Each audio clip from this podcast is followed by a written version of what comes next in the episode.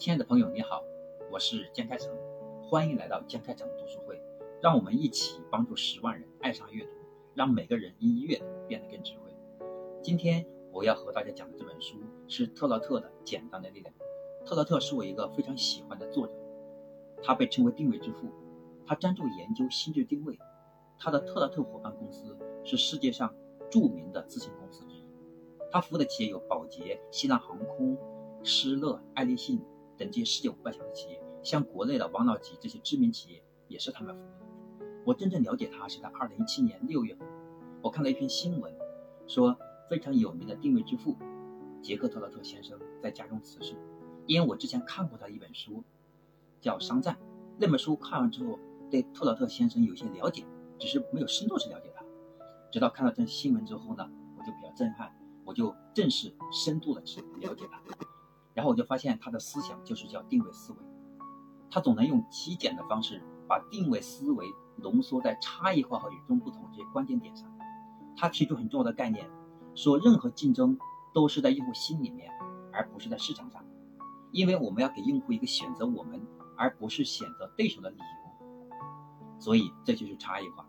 所以这本书它是《简单的力量》，这本书是特洛特定位思想当中的一个点，叫简单的力量。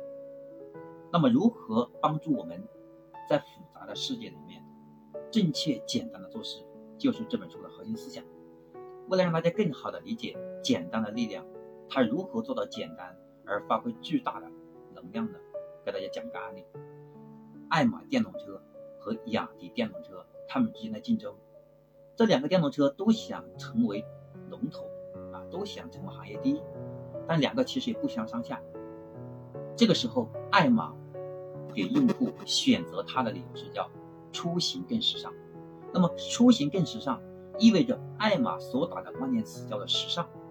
但是你看，时尚对应的我们大脑心智当中有一个简单的一个认知叫做好看。时尚约等于好看，但是呢，好看往往在我们心里面认为不一定实用。所以爱玛电动车它想用出行更时尚这句话。来抢占用户的认知，那么这个时候雅迪怎么做的？雅迪打的是另外一种差异化，是用更高端的电动车来彰显雅迪更靠谱。因为在咱们中国人的心里面啊，更贵意味着品质更好，更好就意味着更安全，而且电动车最重要的就是安全。你看他们两个的对比，爱玛所打的是叫出行更时尚。关注词是叫好看，而雅迪电动车，它给用户选择的理由是更高端的电动车，所以你看雅迪会比爱玛更贵一点，所以凡是骑高端电动车用雅迪，就显得很有面子。你看，通过这个简单的案例告诉我们，它的底层底色就是采用简单的力量，就是差异化的概念。通过这个案例，让我们了解到，看起来很简单，但是很有竞争力。那么这本书它的核心思想一共有五个，第一个是叫穿越复杂正确的做事，它的底色有三个，一个是简简单单才是真，在我们生活当中，人越简单它就越真实。第二个是简简单单才是福，当我们把复杂问题简单化以后，我们就不会很烦了，所以就会有幸福感，就像我们的一家人其乐融其乐融融的在一起，就是平常。各自工作，晚上回到家，一起安心吃个饭，或者一起看会儿电视，这就是非常幸福，非常简单。第三个叫简简单单才有效。我们的流程往往一二三三个步骤，我们往往就能上手。如果它很复杂，我们就看到都有点厌烦。所以我们要穿越复杂，正确的做事。我们要遵守的三个底色：简单才是真实，简单才是幸福，简单。才是有效，所以在我们做任何一件事情，或者是与家人相处、与同事相处的时候，我就尽量让自己变得简单一点。这是第一点。第二个思想叫“删繁就简”的管理之道。他给出的第一个是叫做减少胡思乱想。你看我们在做管理，我们很多人可能理解认为说管理就是公司呀，其实管理是我们每个人每天都在做的事情。你看从早上起床开始。我们要管理一天的时间，我们和家人相处要管理好这个家庭，我们和孩子相处又是亲子关系，我们在工作当中与同事相处又是我们叫人际关系观。所以管理它是无时不刻，是每个人每天都要去实践的。那么如何让我们的管理变得简单呢？一句话，减少胡思乱想。想得多，问题就越多；想得少，执行力就越强。这是第一句话。第二句话，缩减复杂修饰。在我们和家人相处、和同事相处，或在处理工作的时候，我们尽量的简单直白一点，少用那些形容词和定语，多用什么？用主谓宾结构。我需要你帮我什么？我可以帮你做什么？我们的目标是什么？用这样简单明了的方式，不要加太多的修饰词，就会用修饰词的方式让对方感觉到复杂。一让对方觉得复杂，我们的沟通效率就会下降。因为一旦他觉得复杂，人一旦觉得复杂之后，他就会关闭某一些灵感的天窗，对吧？他就会有些排斥心。看起来他在听，实际上他没有用，没有用心，就没有走心，那么效率肯定要下降。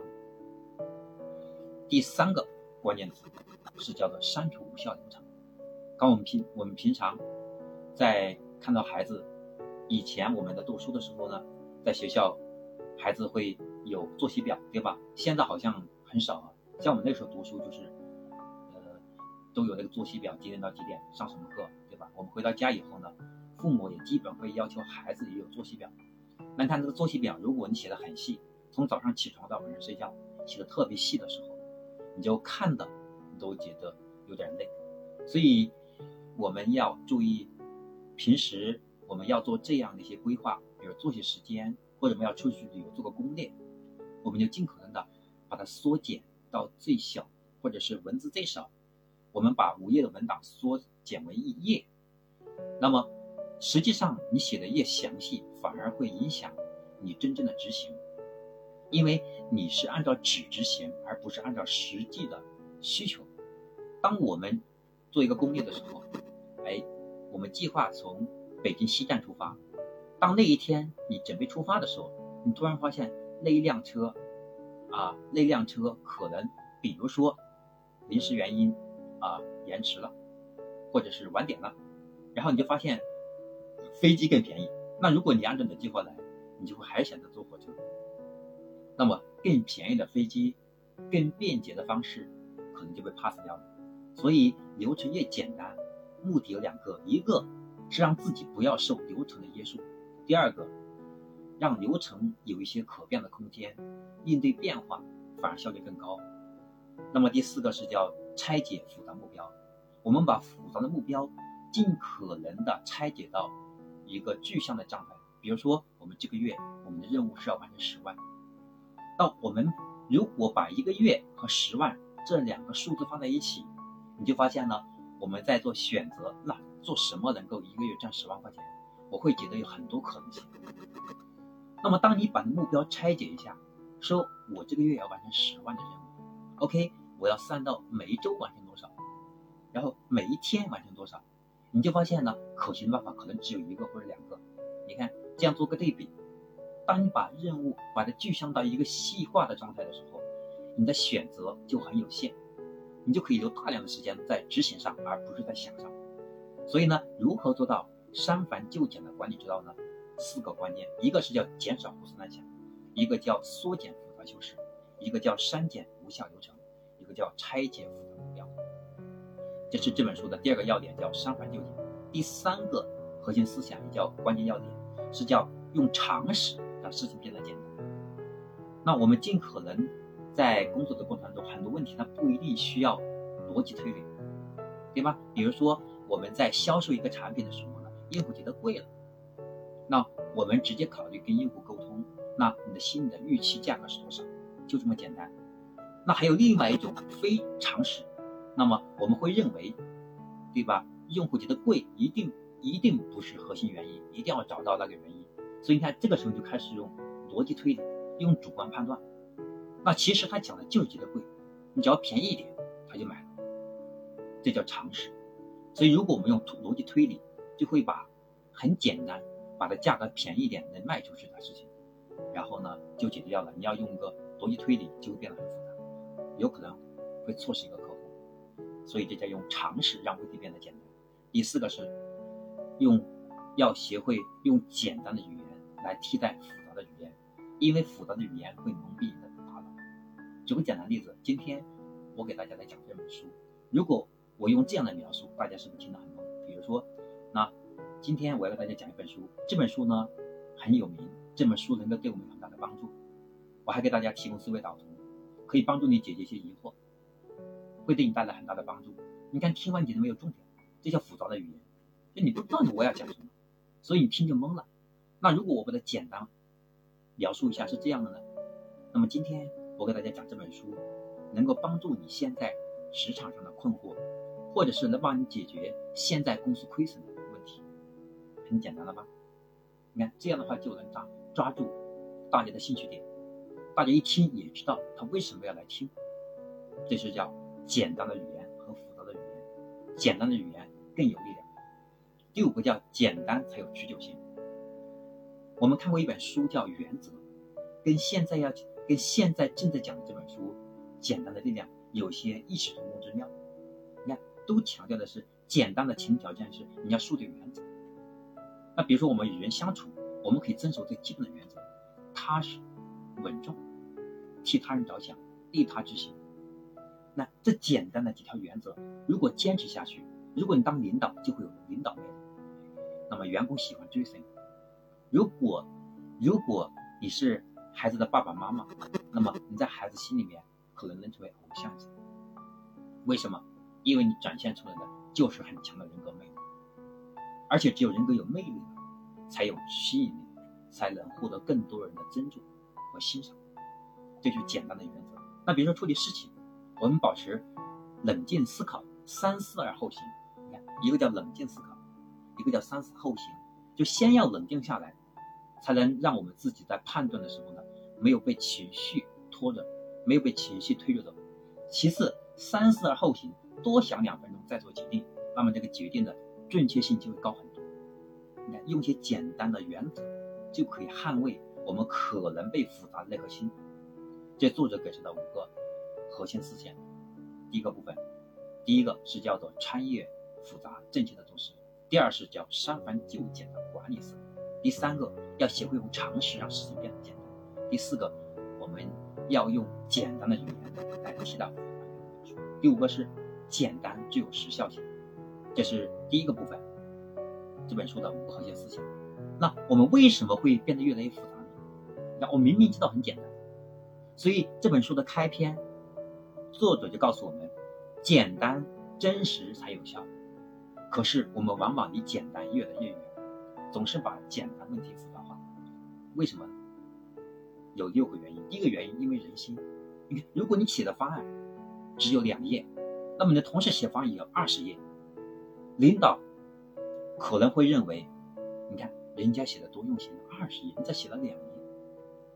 明明这两页的方案更有效，但是在领导心里面会觉得文字越多，写的越长，那就越有效或者越用心。可能领导看都没看，有这样的评判。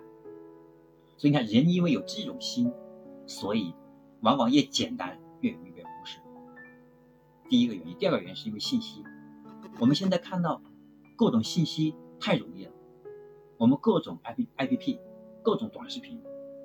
每天连睡觉的时间都被信息给干扰，所以你看到这么多的信息扑向大脑，每天大脑看这么多信息量，就会让我们有一个错误的判断，我们容易把网上看到的他人的观点作为事实，然后用他人的观点来作为事实来给自己做决策。特别是我们看到一篇文章底下有几万甚至十几万个评价，如果这篇。文章看的人很多，评价也非常高，你就默认为这篇文章是很精彩的。他的观点如果跟我不一样，我会怀疑自己的观点，而按照这篇文章的观点走。你看，因为信息的复杂性会让我们更相信外界，而不相信自己。第三个原因，为人为什么复杂？是因为信任。你看我们现在的问题是，人和人之间信任度越来越差，大家彼此都不相信。或者叫不轻易相信对方所说的话。当他说了一件事，或者提供了一个文件，我们还要做背调。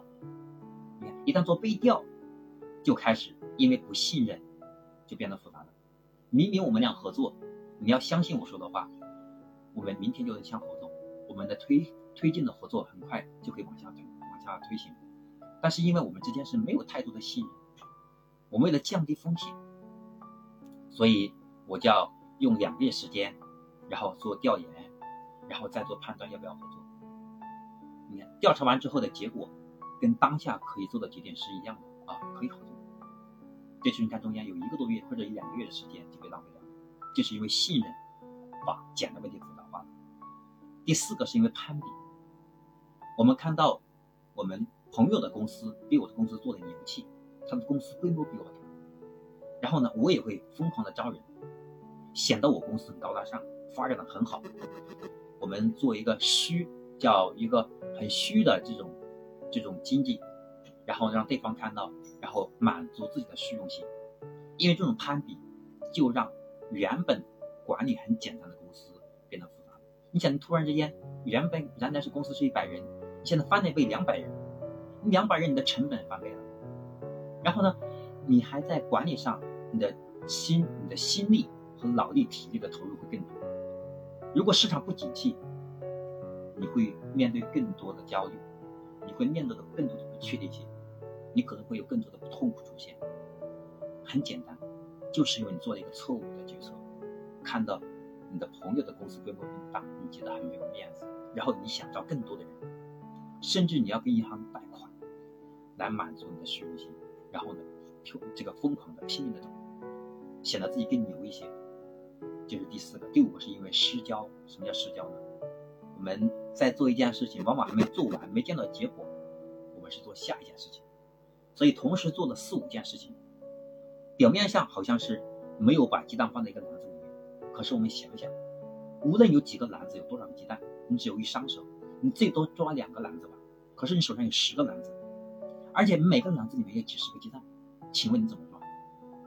所以一旦出问题的时候，就会产生连锁反应。结果一个问题让你心力交瘁，就会让你做一个做一个很多错误的决策连锁反应。因为一旦你有情绪了，一旦你焦虑了，但这个时候如果你决策很多的话，就容易失就容易失误。所以因为我们没有粘住。每天要解决的问题特别多，所以就会让原本简单的问题越来越复杂。你想想，同时处理十件事情和同同时处理一件事情，咱们说哪个简单？这第五个，第六个，因为复杂。现在的整个状态就是这样，对吧？大家更加开始出现这种利益心和物欲横流的现象，越来越普遍了。大家都想赚更多的钱。然后过更加舒服的日子，对不对？就出现两种极端，一种是因为浮躁，干脆就变得内卷或者躺平；然后另外另外一种方式呢，就是因为浮躁，每天拼命的在外面跑业务，或者每天都很忙，用一种我们叫虚假的繁荣，或者是用忙来克服自己的浮躁，这是我们一开始的想法。但是因为浮躁。然后你把你每天忙是变成了一个借口，没有深度思考。之后你发现你每天很忙，是在把一个问题往错误的方向去断，对吧？这种方式也是很常见的。啊，这是六个原因，因为浮躁。那这是作者给出的我们第二部分啊，告诉我们为什么浮躁，因为这六个原因：因为人心，因为信息，因为信任，因为攀比，因为失焦，因为浮躁，所以我们。原本很简单的人，然后呢就变得复杂了，真正的印证了那句话：这个世界本来很简单，复杂的是人啊。那么作者给出了我们几个简单的原则，让我们可以尽量的克制我们可能会把简单问题复杂化这种倾向。那么第一个原则叫做尊重常识。那什么是常识呢？常识是不受智力、经验的影响，也不受专业。技术的判断，比如天冷了多穿点衣服，客户觉得贵了便宜一点，生意不好呢，我们可以搞点营销，这叫常识。那么常识会告诉我们对错的判断、是非的判断、好坏的判断、利弊的判断。我们知道，当我们要做选择的时候呢，什么是对的，什么是错的。所以有了对错是非好坏利弊的判断，那我们就容易说漏，我们就容易做排除法，就可以避免一个简单问题复杂化的倾向。这叫尊重常识。第二个叫相信直觉。我们身边经常会听到有朋友说，后悔在三年前我没有买一套房，如果买了什么都不干，我这三年我可以多挣几十万，真正的躺着赚钱。你看这样的特别多，所以在时光如果倒流的话，在三年前，在你面前你想买房，但手上没有钱，所以你有两种选择，一种选择是你借钱买房，第二种是不买。在那种状况下，如果你能知道三年之后房子要涨这么多，你借钱你也愿意。但是在那个时候，我们是用手上有多少钱来解决这个事能不能干，然后就对吧？我们就没有。所以那个时候就是直觉和理性，直觉会告诉你可以选择，但是理性是告诉你手上没那么多钱。到最后是理性战胜了直觉，然后呢？我没有去买那套房，现在呢有下后悔，所以这个后悔之心就会让我们现在对那些可能存在的机会又是风险的地方判断不准，因为那个地方给了你一次遗憾，你就要在别的地方去找去弥补，所以如果有一次投资机会，你就会特别想抓住，但恰恰因为你特别想抓住这个机会，可能没有看到坑，你看到的表面上是机会，其实你没有看到。冰山以下的那个风险，所以你看，这就是直觉和理性。那在什么情况下我们要相信理性？什么情况下相信直觉？所以作者告诉我们的要保持简单的第二条原则。他告诉我们说，很多时候你要相信直觉，因为你的直觉出现，它往往会超出，往往会超出你现在的经验限制，因为直觉很多时候是有能量的，所以你的第六感很多时候是很准的。所以你看到很多的明明星企业家，像这个贝索斯，对吧？他们是非常相信直觉的。很多时候，当他们没有很好的依据来做判断，他们就相信直觉。那为什么直觉是有效的呢？原因是两个，因为我们的直觉系统它是由两部分构成的，一部分是叫快速锁定系统。那么快速锁定系统，它是指我们要有通过学习和经验，然后。训练自己的某种意识形态，或者是某种思维形态。当我自己在做某件事情，然后呢，大脑就本能的有种思维模型来供你使用。就像我们要解决一道数学题，应用的就是我们的快速锁定系统。因为解决数学题需要用公式，而公式需要你去学习，你才能解决掉。这是第一个叫快速锁定系统。那么第二个直接里面的系统叫做联想系统。那我们经常说一朝被蛇咬。十年爬精神，这是叫，这就是叫这个联想处理系统。那么联想处理系统它跟场景有关系，它是通过一个场景在大脑中产生一种记忆，那么这个记忆会投射在其他类似的场景上，所以才有了我们说一朝被蛇咬，十年怕井绳。它是一种联想处理系统在起作用，所以直觉它有的时候是能够帮助我们简化问题。但有些问题，如果它重要性很高，如果在我们直觉 A 和 B 的声音不明确，做我内心直觉中 A 选 B，这个直觉是如果各占百分之五十的话，我们叫加点理性。如果那个时候你的理性是空白的，你一定要做这个选择，那这个时候你就相信直觉就行。这是第二个，让我们保持简单的原则，叫做相信直觉。第三个叫本质思考。那么，如果我们在出现一个问题，我们用以下三个步骤来实现本质思考，那我们的复杂问题很容易就简单化。那么，第一个本质思考的步骤叫因果分析。当一个问题出现，我要多问为什么，因为我们可能看到的是表象问题，不是真正的问题。当问题没有找准，就像医生，如果他不用听筒听一下。他仅靠眼睛，他就容易主观判断，他容易误诊，所以，当一个问题出现，我们要多问几个为什么，要更加接近真实问题。这第一个叫因果分析，从果上去找出现这个果的原因在哪里，尝试找到，尝试找到本质问题。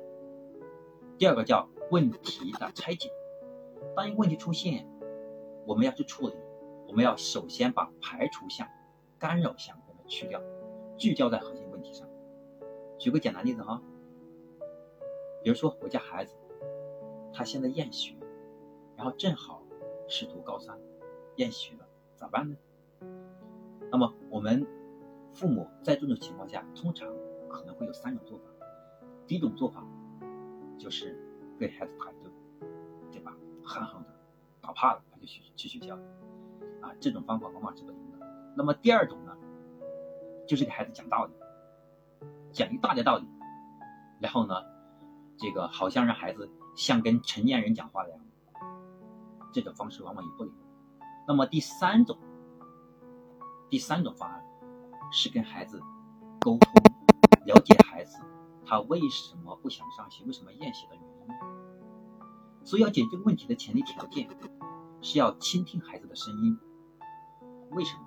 也许不是因为我们想象的那个原因。而是孩子，他有另外的一个梦想，他认为现在的他想要的梦想和现在的学习没有关系，所以他在厌学。这不一定是个坏事，所以我们要排除干扰项。那么排除干扰项，干扰项的第一个要做的事情是不要自己猜，对吧？也不要说，也不要仅仅听老师的。你看，一个就是我们自己猜，会找很多理由，认为是什么原因，然后，然后。第二个就是会去问老师，老师看到的也是表象，最知道原因的只有孩子本身。所以我们要通过把自己的可能给孩子带来的干扰，和老师给孩子带来的孩子练习的问题带来的干扰先排除掉，才能才能去找到那个问题的核心。所以第二个叫问题拆解，排除我们主观人为的判断，还有可能跟这个问题无关的现象。把它排除掉，然后再去思考。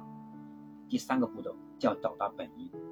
当跟孩子沟通完以后，找到孩子的他为什么厌学的主要原因，可能孩子就会告诉说：“爸爸，我想，我想去当个电影明星，或者我想当个艺术家。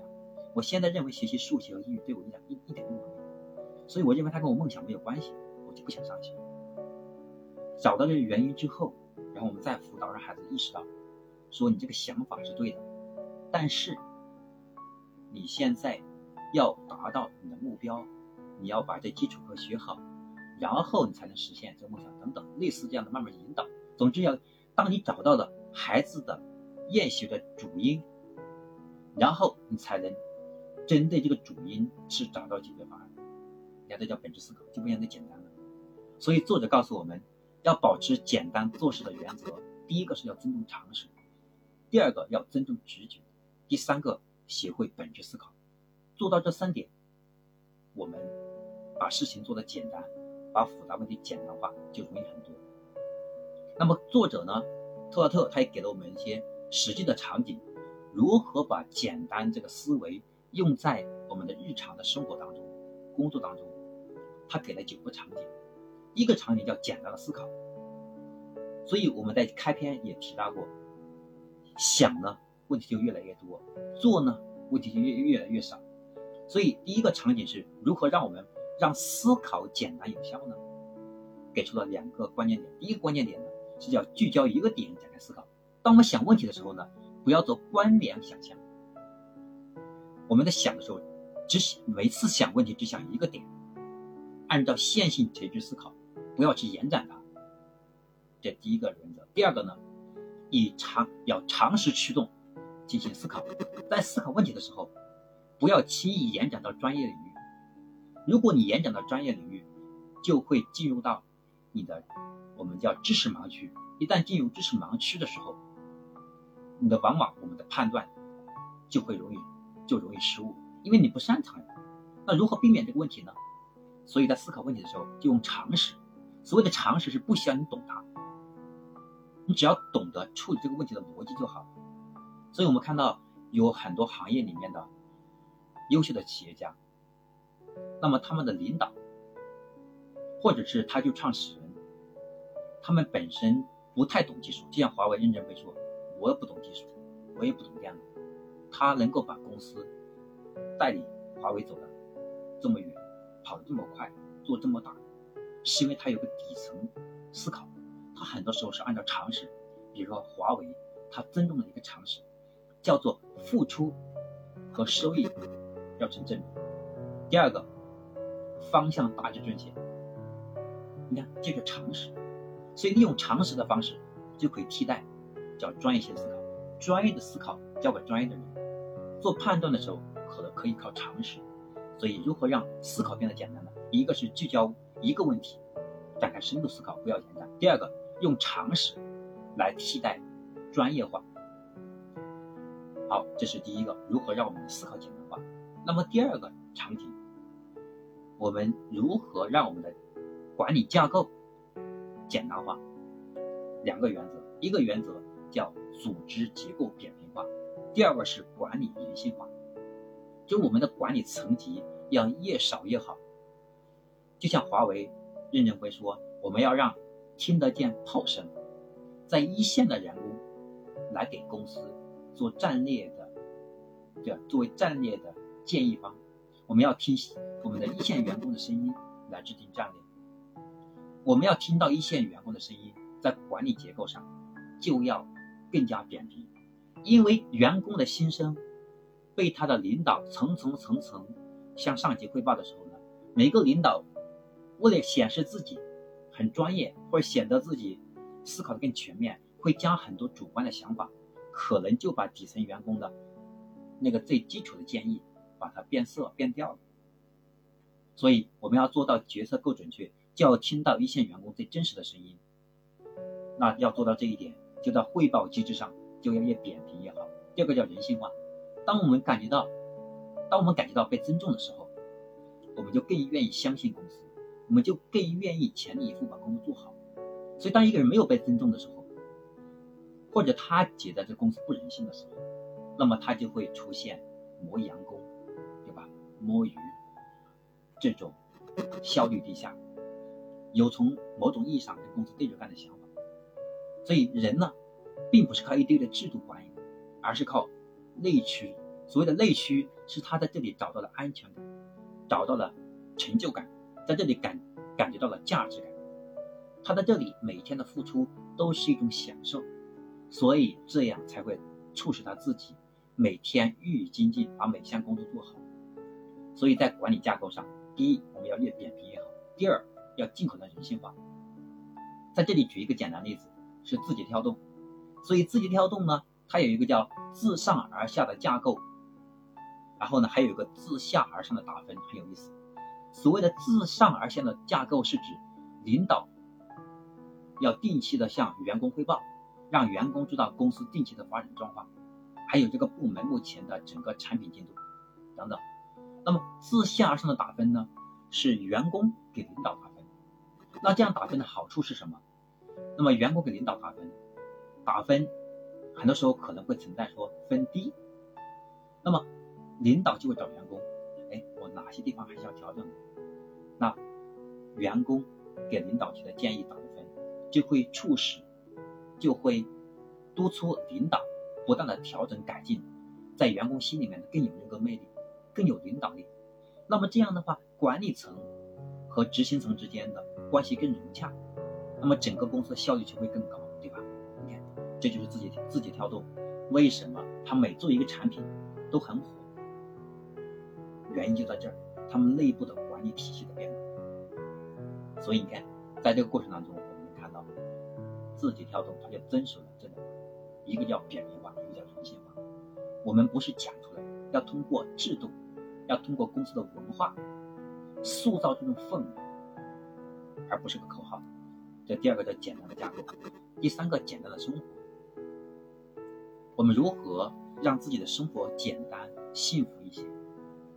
那么第一个阶段，我们要了解的是自己的当下的诉求。第二个阶段，我们了解了诉求之后呢，要控制自己的诉求，不要过于利益。第三个是要努力去践行。那比如说我现阶段，我就想把孩子培养好。那当我培养孩子的时候，为什么要控控制利益心呢？我们就容易跟孩子他的同学家里做对比。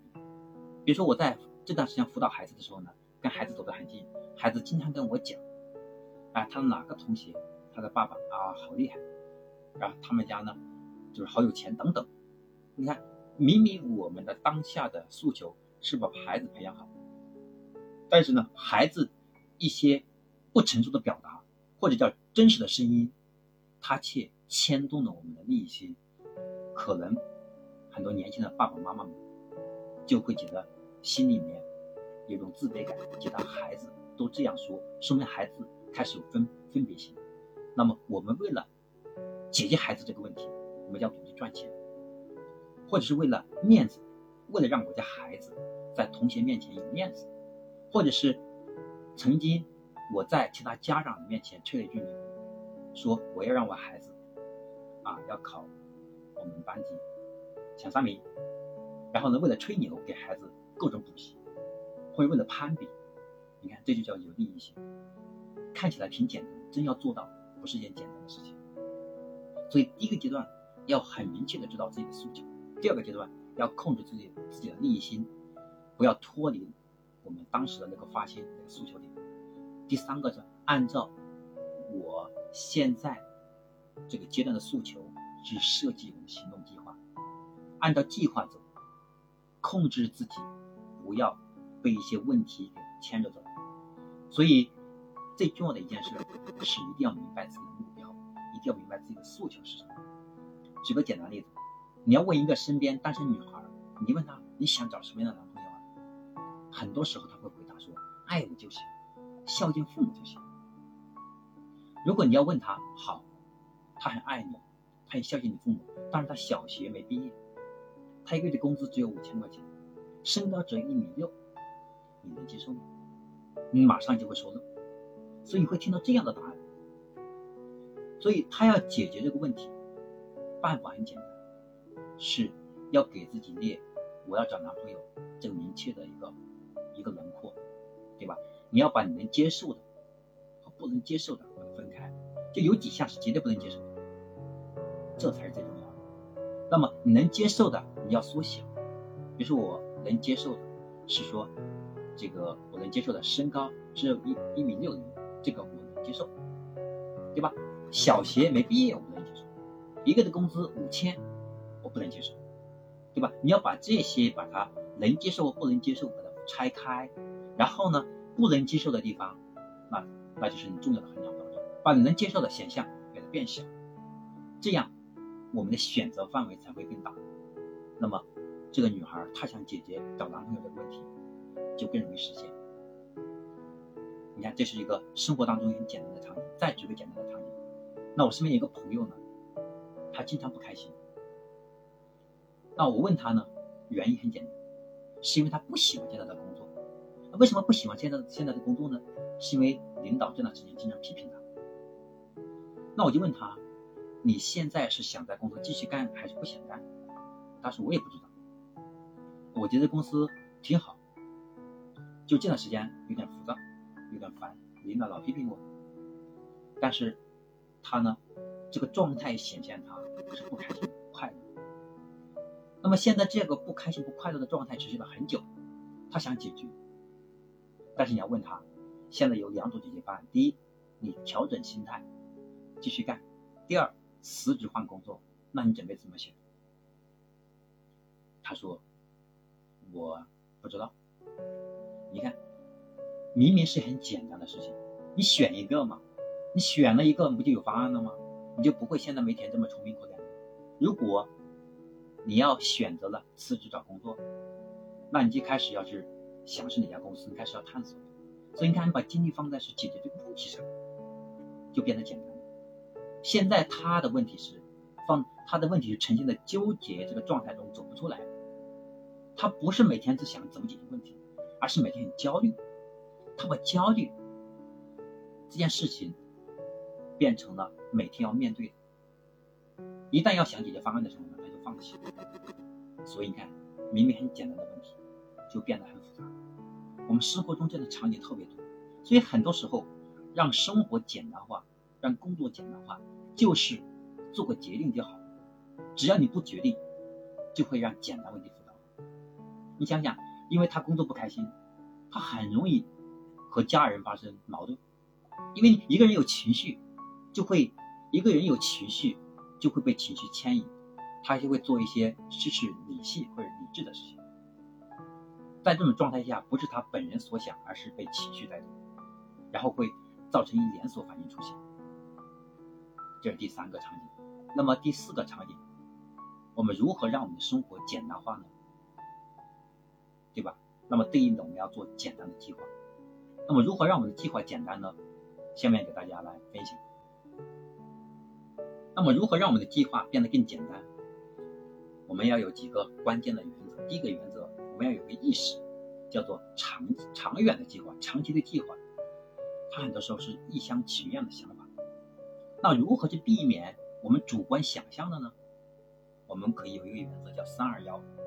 三二幺是指想三年，看两年，做一年。我们不要做五年计划、十年计划，那种长远的计划，它是。很多时候是不现实的。咱们想一想啊，如果去年年底我们做了一个二零二零年，对吧？或者二零二零年，或者是去年年底我们做了一个二零二二年的年度计划，那你也不知道，突然发生了疫情，对不对？你就发现你很多的想法、你的计划全部实现不了，那你怎么办？你要不要按照计划？按照计划，那就麻烦了。所以你要调整。那如果你要调整，就意味着。你前面花了很多的精力做的计划，不就浪费时间了？所以长期计划很多时候是不现实的。我们要把计划尽可能的周期缩短。为什么呢？因为长期的计划有两面性，它既能够帮助我们看清方向，沿着方向走，不要朝令夕改；同时它也会有另外一面，它会限制我们临时这种需求变化、市场变化。的应对变化的能力，因为你要尊重计划，你按照计划走，很多地方不能动了，你不能动，那就影响你的效果，影响你的计划完成，对吧？所以我们要尽可能不要做长期那些有点偏虚的这样的计划。第二个，我们要做计划的时候，计划的核心是要指向业务方向，也就是如果我们做一个创业者，我们现在要开发一个产品。那么现在这个计划，那么这个产品或者一项业务，应该越明确越好。比如说我们现在要开发一个 APP，那我们要具体到我的 APP 长什么样，我们的 APP 是给用户提供什么样的体验，所以我们做的计划要跟业务方向紧密相关。你看小米，它在制定它的计划的时候，它遵从两个最基本的简单的原则，一个原则是爆品逻辑。一个叫成本最小化，所以我们做计划的时候，要尽可能的靠近我们最想要的，或者最接近我们当时制定的最严格的标准。所以这是制定计划的它的目的，是要帮助我们指明明确的业务方向，和明确的告诉我们我们的边界线在哪里。就像我们开发 APP 的时候，经常会出现一个问题，你在开发的时候，你就发现，哎，加个 A 功能挺好。加个 B 功能挺好，你就发现你加了很多的功能，是影响用户体验的，并不是我们理想的认为。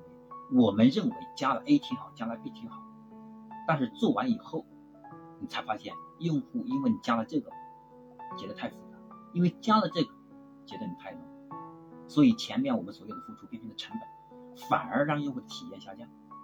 所以我们在设计这样的计划的时候，要考虑到。我们的计划是要指明明确的业务方向，或者叫产品方向，或者是我们在往前发展的时候，我们有哪些红线？这是第二个。第三个点呢，是我们在做计划的时候呢，我们要有一个意识，不能太细、太详细的计划是容易让我们浪费时间。所以我们可以学习华为他们做计划的原则。那华为它的做原，他们做。计划的原则呢是大体方向正确，他们忌讳的原则是太具体。所以，一个公司在自己的漫漫征途当中没有方向，或者是方向南辕北辙，肯定是不行。但有的时候要求方向绝对正确是不切实际的。我们都不是先知啊，我们无论我们多聪明，我们都没有办法来预测未来，按照我们的方向走。我们很多时候根据历史、根据过去的经验做判断，所以不可能保证方向绝对正确。所以一个公司要做到方向绝对正确，它本来就是件很难的事情，要做好是不容易的。比如说当年的王安，因为不能看到 PC 机替代小型机的大致方向而倒闭。柯达因为没有看到数字化技术对胶卷全面替代的大致方向而衰落，诺基亚手机因为没有看到 iPhone 代表的智能手机大方向而轰然倒塌，微软因为一直没有看清互联网和移动互联网的大方向而苦苦挣扎，直到看到了云计算的大方向，并且抓住这个机会，才获得了重这个这个重生。所以，我们看多少大公司就倒在大方向不正确上。所以，这是作者给出了我们的关于做计划的第三个原则点：是计划不要太具象，太具象就浪费时间。第四个是我们在做计划的时候呢，很多时候计划是要站在竞争对手这个维度来思考，因为我们很多计划，特别在市场上，我们是一个竞争状态。所以我们的计划是要跟对手的计划是竞争的。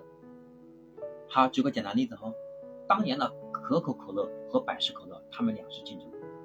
那么可口可乐对于百事可乐来说，它很有优，它有优势，因为毕竟他说自己是正宗可乐，是可乐的发明者。那么这个时候呢，百事可乐他就很被动了。那你想想，用户都知道可口可乐是发明者，肯定认为它更正宗呀。那么这个时候，百事可乐，他策划了一个叫盲测实验，我们可以叫盲测计划，是两个杯子放在桌上，一杯装着可口可乐，一杯装着百事可乐，让路过的人来喝，然后最后判断哪一个好喝。最后他们发现，选择的好喝的大多数都是百事可乐。你看，百事可乐。就利用了这一次盲测得出的结果，然后放大事件营销，然后呢，开始获得了一个新的定位，叫做新一代的选择，是这么来的。那么这个时候你，发现可口可乐，它也要做一个计划，要跟百事可乐的竞争，所以可口可乐曾经做的一个事情，是把它的定位，把这个计划调整。把这个可口可乐改成了叫新可口可乐，没想到这个可乐把它加了个新之后，有了很多的投诉。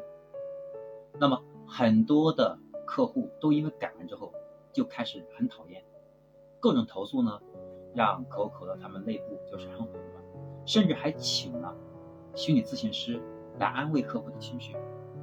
这是就是一个非常简单的，在设计计划的时候，你看。他们要考虑的竞争，新可口可乐是因为百事可乐选了一个叫新一代的选择，大家发现呢，很多人更喜欢百事可乐的口味。那么可口可乐它为了应对，然后加了一个新，但是问题就出在这儿，它加了新可口可乐之后，它是跟着百事可乐的节奏走，反而让大家更反感。这就是在做计划的时候，这个计划就失败了。这是叫第四个要点。说计划的目标是要超越对手，所以我们不应该被我们的对手牵着走，这是第四个要点。第五个呢，我们要有个意识，叫一厢情愿的想法，它属于童话世界。我们要面对现实，理想很丰满，现实很骨感，所以我们在做计划的时候，我们要尽可能的把它简单一点，我们要。一定不要脱离现实，不要去设计一些华而不实的计划。俞敏洪曾经说过：“我有一个梦想，想在中国建一个像北大那样的百年学府，但是被生活工作搅得焦焦头烂额，现在已经没这想。这就是想法和现实的差距。啊，这是第四个场景，就是如何做简单的计划。第五个场景呢？第五个场景是什么？第五个场景是叫简单的组织。就我们的管理，在我们组织内部，是要尽可能做到专业人士和总经理之间是没有中间人的。也就是呢，我们在专业问题上，我们应该直接是和最高层直接做沟通，这样才能保证我们的高层做战略决策是足够准确。所以，这组织当中，我们要做到核心，是让我们的沟通核心人要直接跟我们的这个决策层是一对一的沟通。另外，我们的组织的核心管理目标是要让每个员工都高度聚焦统一目标，这是我们组织最重最重要的工作，是让大家目标统一，然后才能做到节奏一致。节奏一致。我们的计划的推进才会更加有效。所以作者特特他告诉我们说，我们的组织一开始不需要你要做的多完美，因为组织它像人一样，它是有生命体的，它是一种生命体。所以组织当你往前发展的时候呢，你自然而然是为了应对变化，会做相应的调整。它就像人，从小孩然后呢到成人，他自然会长高，他的四肢会更健壮。它会自然成长的过程，组织也是一样，所以大家不用太担心，说我现在要学习啊这个 BAT 那些这样的组织，我们往往是学短期之内是学学不来的，因为这样的组织也不是这些公司一天形成的，是慢慢迭代出来的，所以在不同的时期，我们的组织形态是不一样的，但是有三个关键，一个就是我们核心的核心的这个。专业部分一定是要和我们的最高决策层中间是不要有中间的传达部分，是一对一的沟通。第二个是呢，我们要相信我们的组织是在不断进化的，不要要要以实用为主，不要追求完美。第三个，我们组织的核心任务是让每个人的目标高度一致，每个人清晰的知道他自己要做什么，这个是非常重要的。那么好的组织形态有两种。一种是阿米巴模式，阿米巴模式呢，它是让一线的员工参与到公司的管理经营，成为主角。这样的话，让员工他有归属感，他做的每件事情跟他有直接关系，甚至有直接利益关系。所以你看，这样的话，他才不会摸鱼，不会在公司当中呢偷懒等等各种现象出现。像韩都衣舍就是阿米巴这个模式做的很成功，韩都衣舍。它是把公司内部庞大的组织切成三人小组，每三个人构成的一个小组来负责一个品牌。那么三个人，一个是叫设计师负责设计，一个是负责运营推广，在传统的商业当中叫导购，还有一个叫货品专员负责采购和供应链管理。三个人构成一个小组，相当于三个人构成了一家小公司，来负责这个品牌的运营。你看，过去我们是品牌部、产品部、运营部。营销部、企划部，你看每一个部门，他们之间要协同起来是很复杂的，因为每个部门的职能不一样，所以他们之间有很多时候是彼此形成内耗。但这样的三个人的小组就不会，因为三个人做决策就非常快。这是一种叫阿阿米巴模式。那么还有一种模式叫重创式，重创式呢是把不重要的业务分包出去，把不重要的公司的部分把它包出去，重要的自己干。那么通常的方式。是整合资源，利用项目制、任务制的方式，就像我们做咨询的，有项目我来接，我可能只做百分之六十，百分之四十是和其他的同行合作，跟其他的咨询师合作，然后产生利益分配。但项目是我接的，那么我们的合作按照项目制，接了一个项目，同样道理，我的同行他们接了一个咨询项目，有一部分是我能做的，那么他把这一部分给我，然后我们谈这个利益的。那我把这一部分做好就可以了。你看，这就是不需要形成一个庞大的公司，是按照项目制任务去完成就好了。这是第五个叫简单的组织。第六个场景叫简单的营销。那么如何让营销简单化？我们过去认为的营销呢，是很多时候等同于促销，对吧？像京东六幺八，像天猫双十一、像当当四二三、像苏宁的八幺八这样的活动，那么其实本质上来讲，它不叫营销，叫促销。那么营销的核心是什么？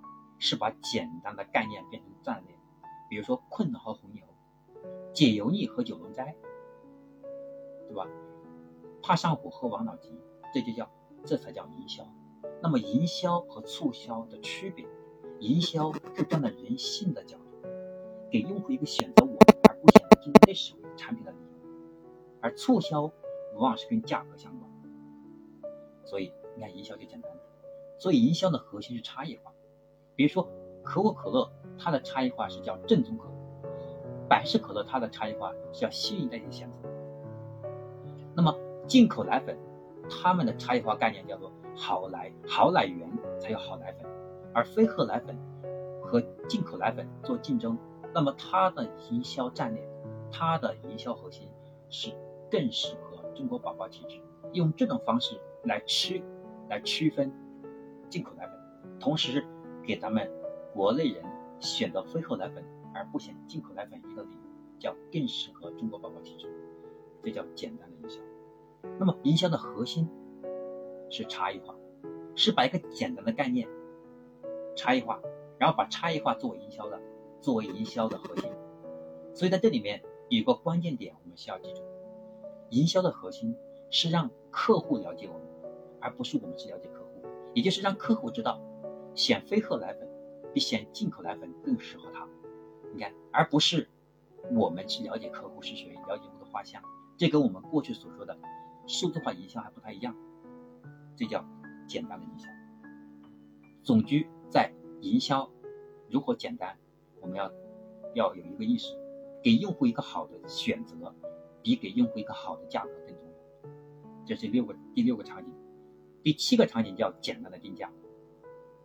我们过去定价很多时候是按照产品定价，或者按照竞争对手的定价，对手卖八块，我卖七块，或者我的成本五块，我卖七，对吧？我可能卖七块，那么这是。比较常见的定价方式，它都不是很合理。那么真正的定价的核心是，要记住，买家愿意为之付出的价格，才是一件事物本身该有的价值。所以我们要用价值来取代传统的定价思维。那用户觉得值十块，他就可以卖十块；用户觉得只值五毛，他就只卖五毛，对不对？就像卖车一样。那么你卖的是，对吧？豪车，所以买的人就不会给你砍那么细的价格。那如果我们卖的车就是实惠的车，那对于买的人来说，他的诉求就是在乎价格，所以这个产品这辆车它价格高不了。所以对于人买豪车来说，他不是为了代步，他是为了商业诉求，或者为了自己的爱好，他的需求点会让他对产品的价值的判断是不一样的。所以我们在做定价的时候，我们的策略方向只有两个：要么低价，要么差异。低价就是永远是行业当中价格更低的，差异就是我们要跟同行相比，给出一个差异化的理由。差异化的核心说白了就是给出更合理的价格。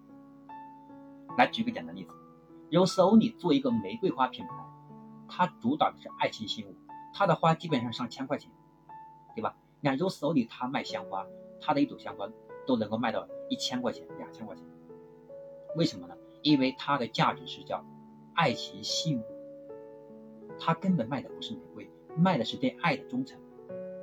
所以，凡是买这 Rose Only 花的人，他是追求爱情的品质和专一性。所以，你看，这就是它的差异化概念。那么，同样道理，花点时间。他跟 Rose Only 做竞争的时候，Rose Only 已经抢占了爱情信物这样一个差异化的概念，所以花点时间，他打的是另外一个差异化，叫做按月订购、按周送达，用这种方式来避免和一些花店做竞争。你看花店竞争就是比成本，对不对？谁的成本低，谁就更便宜。但最后就会发现谁都没利润，所以只有我们有溢价空间，我们才能生存下去。所以定价要么低价。关于定价，我们需要注意什么？一个是需要我们的价格要保持保持在一定的范围，就是因为市场的变化，我们价格没办法一把它一直固定下来，可能要不断的调整。第二个是，我们要让用户感觉到这个价格付的很值，所以我们要有包装，我们需要有各种营销的这种文案。第三个，我们在定价的时候要遵守高质量就应该卖的。第四个是高价产品必须要给出一个高价的理由。第五个是后来者作为竞争者入场，往往是要以更低的价格进去，因为你要跟别人竞争。从产品的差异化来说呢，很难跟其他的同行差异化，那只能低价，对吧？第六个是不要教育消费者购买打折货。第七个是高价和高利润可以作为定价的竞争策略。什么意思？我们可以用一个看起来高价高利润的产品来吸引同行都来做这个事情。当呢同行都进到我们这个行业当中来做这同类产品的时候，我就立马低价。这样的话，就等于后来想跟你竞争、抢占高价高利润这个市场的对手呢，就给你做了广告。因为大家都是模仿你的。当大家都定完价之后，比如说你卖六百九十九，都卖六百九十九，你突然就当当大家都进来之后呢，立马砍价一半。所以这个时候，这个定价的策略，它不是以商品为主。它是为了获得竞争优势，但它不是长期可行啊，就是，所以用这种策略有两个条件，第一个条件，等到对手都入局以后，立马进行第二个，叫马上进行降价，像国美他们早期就这么干的，就当那个新产品刚出来之后呢，买断，当呢这个产品行业当中大家都在都进来的时候呢。他就马上倾销，他们叫做两头两尾，叫两头两尾，或者叫头和尾的营销策略，或者叫定价策略。这是第七个场景，定价的场景。那么在这里面呢，作者告诉我们，我们在定价的时候呢，往往很多时候需要配合促销，所以它促销跟打折有关。那么打折我们要注意，第一个是不要因为其他人打折你打折，第二个打折要给个理由，第三个是。打折很多时候是出现在我们需要清理库存的时候。第四个是打折要给个期限，不能打折时间太长，这样让人人会让用户认为说我们就是个便宜货，对吧？第五个是我们这个折扣不要给用户设置障碍，你给了五折，不要给他说你满五百、满六百才五折，就尽可能让用户呢，你给这个折扣让他立马能享受到，不要给他设置体验的障碍。第六个是在我们一个成熟的市场当中，你才打折。如果是在一个新市场，就不要轻易打折。第七个是尽可能在打折的时候呢，要尽快的停止，不要时间太长。这是关于这个定价的这个如何简单的一个策略。那么第八个叫预算。那在我们打市场的时候，我们很多时候预算是有限的。那如何让我们钱花在刀刃上呢？虽然不一定保证那个钱花了预算就一定能成，但是如何让我们把风险控制的更小？这里有个简单的预算法则，第一点是叫，当你需要投入广告的时候，不要怕心疼钱。大家发现，像瓜子二手车这样的品牌，他们一旦想好了做这个事情，就会把所有的钱轰炸，目的就是呢，要快速抢占认知，让大家知道二手车就等于瓜子二手车等这样的概念。所以，当你要做广告的时候，你想好了这个差异化的概念是个机会，就要快速。去快速去做广告，不要心疼钱。第二个是给一个预算，一旦花光呢，要立即停止。那如果我们经常做广告的时候呢，你就发现十万块钱不够呢，再加十万。这种容易步入一个叫赌徒的心态。然后呢，原计划投十万，结果你就发现了，觉得不够，又继续追加，从十万最后追加到追加到一百万，然后就发现还不够。问题是你这样一直下去。每次十万几万往下投，你感觉不到会构成什么样的一些公司的经营危害，但你就发现你一百万进去之后呢，这个事情没有成，你就会给自己后面公司的发展消耗资金带来质的。所以你要给自己一个边界线，你定了一百万就是一百万，可能原计划呢，原计划可能十万十万的投呢，你可能是一个月投十万投十个月，你现在可能把它变成说一个月把一百万。花下去，就一定要快、准、狠，你才能快速抢占用户，对吧？一个用户认可的一个心智，抢占一个市场。第三个要点是钱应该花在有机会的地方，而不是花在你曾经有机会，对吧？我们很多时候是过去想投资什么，然后呢没有投，遗憾，现在找一个类似的可投的地方，你看这就是典型的把钱花在过去有机会的地方，而不是当下有机会的地方，这就容易是一种错觉，会对我们带来，会对我们带来这个这个就是资金上消耗的一个黑洞。那么第八个是叫简单的战略。那么战略它就三部曲，第一步是找一个差异化，第二个是为差异化找一个理由，第三个是全渠道来把我们差异化战略向客户阐述，对吧？王老吉他的战略核心就是怕上火和王老吉。那么这就是叫差异化概念。那么第二个是大家凭什么相信你说喝王老吉？对吧？就可以，你看叫怕上火网，你凭什么让大家信呢？所以你看后面就给了他这个一堆的信任状，一堆的信任状就让用户知道，哦，怕上火喝王老吉是靠谱的。第三个就是你要开始各种渠道让大家知道，怕上火就喝王老吉，这叫简单的战略。那么作者给了一个案例，叫阿根廷某品牌的啤酒，他们做了一个在战略的时候起步犯了一个错误。那么他们拍了一条广告，广告里面是很多漂亮女孩和帅气男孩相遇，带出的品牌品牌的口号叫做“相遇的味道”。后来的特劳特给他做了一个改进的定位，他说应该改成叫“始创于1890的阿根廷啤酒”。你看这个定位，这个战略，它就有竞争优势。像“相遇的味道”这样的定位，它就很容易被它很容易被抄袭。因为想想相遇的味道，我们可能加一个叫男性，对吧？爱情相遇的味道，等将来各种，它是可以轻易被超越的，被复制的。像始创于一八九零，它是有这个时间段，是不容易被轻易被复制掉的。所以这叫这叫简单的战略，就三部曲。第一部曲，差异化；第二步，给用户一个差异化可信的信任状；第三个呢，快速传播差异化。对吧？像咱们再举个例子，像飞鹤奶粉，那么他们的战略是更适合中国宝宝体质，这是他们的差异化。那么它的现状，他们拍了一个视频，说他们在生产飞鹤奶粉的时候对环境的要求，然后对，然后对这个，然后对内部要求他的员工都喝飞鹤自己的奶粉，然后呢再拍每个自己员工孩子健康成长的过程，来证明他的奶粉是很靠谱的。这叫信任。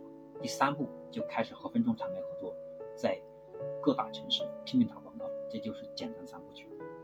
最后一个叫激励。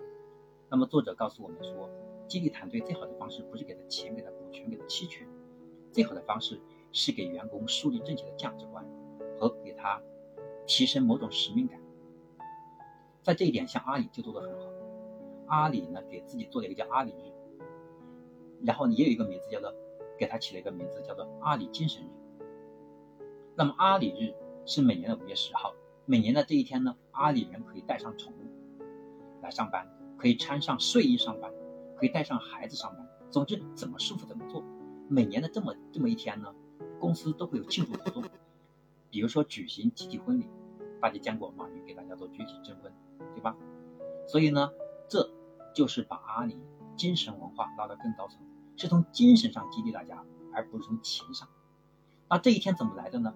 是来源于二零零五年四月二十号，为了纪念零三年五月的非典，所以公司把它想了一个更加合理的时间，叫五月十号，把它改成了从四月二十号，二零零五年四月二十号，把公司定了一个时间，叫五月十号这一天为阿里人的精神日，叫阿里精神日。你看这种激励。所以大家会看到，阿里它的公司的员工出来是很实干的，而且阿里人是很务实，他们人打交道就比较简单，他们都有点阿 Q 精神，就做事很执着、很专注，这就叫一种文化的一种文化、一种精神的这种这种激励。所以阿里是最早是鼓励家公司要去把使命、愿景、价值观是向全员普及，而且要作为公司考核的核心的任务。所以呢，作者特劳特也表达个这个观点，认为激励的前提条件是让公司的战略要明确，在战略明明确的前提下，要让每一个员工清晰的知道公司的使命、愿景、价值观是什么，然后每个员工要根据公司的这些文化。来塑造自己的，塑造自己的使命感，然后融入到工作当中，然后用这种在公司当中去做某些事情是一种骄傲，这种自我激励、这种内驱力，才是激励的更重要的境界。这是我们这本书啊全部的内容，希望对大家带来相应的帮助。那么在这本书大家消化的过程当中呢，大家可以把一些关键点记下来，然后在工作当中去尝试。让我们的生活工作更简单有效。那么今天这本书讲到这里就要结束了。如果你觉得今天讲的这本书对你有启发、有帮助呢，希望大家可以把它分享给身边的朋友，让朋友和你一起成长。那么下一本书呢，我要和大家分享的是查理斯·汉迪他的第二曲线。那这本书呢，他给了我们很好的一个启发。这本书是一位八十多岁的管理大师给年轻人的成长建议，可以通过他的建议和方法，帮助我们走出舒适舒适区，来实现新的成长。当我把第二曲线通篇读完以后，我的感受是从公司发展、企业治理、市场变化，到个人职业发展、社会人际关系，以及未来的教育和社会价值，都逃离不掉从诞生、成长、成熟、衰退的。生命周期，那么如何实现持续发展，避免衰退？无论企业、市场还是个人，都需要在第一曲线尚未达到顶峰，也就是极限点之前呢，就要找到突破点，跨越 S 曲线来实现第二曲线的跃迁。那么针对破局点、极限点以及如何跃迁到第二曲线，那么我们该怎么办呢？下期和大家来解答这本书，让大家找到答案。